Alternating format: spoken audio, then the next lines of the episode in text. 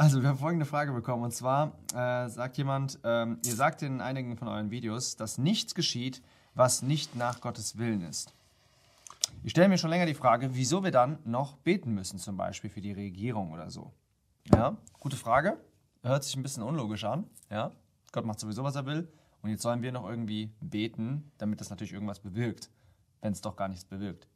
Okay? Gute Frage, sehr gute Frage. Ich meine, du hast es, glaube ich, mal gesagt in der Predigt. Achso, da muss ich das sagen. Okay. Ja, Das ich einfach dein ich Bier, das einfach so. beantworten. Fang auf jeden Fall mal an. Ja, also ähm, was mir geholfen hat, ist zu verstehen, dass Gott, jetzt sage ich erstmal was, was ein bisschen ähm, komisch klingt, ja, dann regt uns das zum Nachdenken an. Und zwar, Gott will etwas, was er nicht will. Ähm, das bedeutet, Gott hat zwei verschiedene Arten von Willen. Ja? Er hat einmal einen souveränen Willen und man könnte den auch Ratschluss nennen. Diesen Willen kannst du nicht verändern. Der ist einfach, wie er ist. Das ist in Epheser 1 zum Beispiel, ja, dass er uns nach seinem souveränen Willen hat er uns auserkoren, ja, hat er uns auserwählt. Okay, Epheser 1 lassen wir einfach da mal dabei. Dann hat Gott auch noch einen Wunschwillen. Genau, ja? das ist ähm, im Deutschen denkt man, okay, dasselbe Wort, ja. Aber es ist ein bisschen eine andere Sache. 1. Timotheus 2, Vers 4. Ähm, könnt ihr das nachlesen? Ähm, schöner Vers, dass unser Gott will, dass alle Menschen errettet werden. Werden alle Menschen errettet? Nein. Nein. Aber es ist eben Gottes Wunsch, dass das passiert. Okay, den ersten Willen, da kann niemand gegen angehen. Der wird einfach sich vollstrecken, vollführt, Gott verführt den.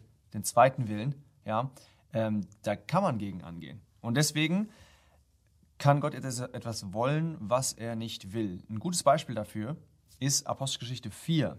Ja, ähm, da siehst du nämlich auch äh, sowas, und zwar Apostelgeschichte 4, Vers 27, da steht, denn in dieser Stadt, Jerusalem, versammelten sich in Wahrheit gegen deinen heiligen Knecht Jesus, den du gesalbt hast, sowohl Herodes als auch Pontius Pilatus, mit den Nationen und den Völkern Israels, um alles zu tun, was deine Hand, also sie haben was getan, was haben sie getan? Sie haben ihn umgebracht.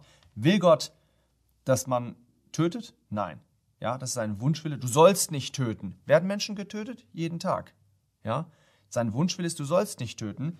Aber auf der anderen Seite steht da, um alles zu tun. Die haben das getan. Die haben, den, die haben Jesus Christus getötet und das war sein Ratschluss. Um alles zu tun, was deine Hand und dein Ratschluss zuvor bestimmt hat, was geschehen sollte. Das bedeutet, Gott wollte, dass Jesus Christus getötet wird und auf der anderen Seite will er nicht, dass man tötet.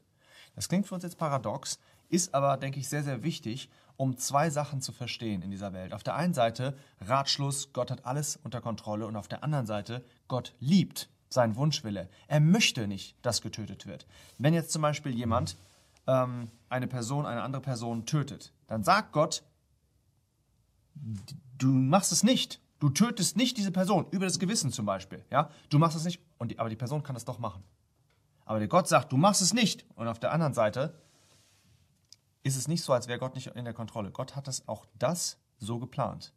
Weil sonst würde die vielleicht äh, die Person, die Familie oder so, die Hinterbliebenen würden sich denken, ja, Gott ist nicht in Kontrolle. Doch, auch das hat Gott so gewollt. Obwohl er es nicht gewollt hat, nach seinem Wunschwillen. Und übrigens jetzt die Frage, warum soll man denn dann beten?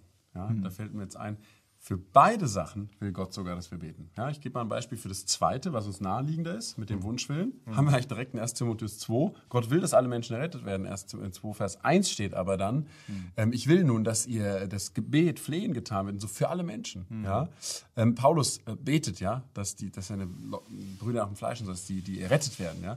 Also, ähm, es ist so, Gott will gerne das, was er sich wünscht, auch gerne freisetzen, seinen, seinen Willen, ja, auf unser Gebet hin. Ja, Paulus sagt doch mal, dass er will, dass er durch die Gebete der Gläubigen ihnen geschenkt wird, also freigelassen wird. Ja, also ja, will Gott Paulus nur befreien, wenn gebetet wird? Nein, er will Paulus befreien, aber er will es auf die Gebete der Gläubigen hin tun.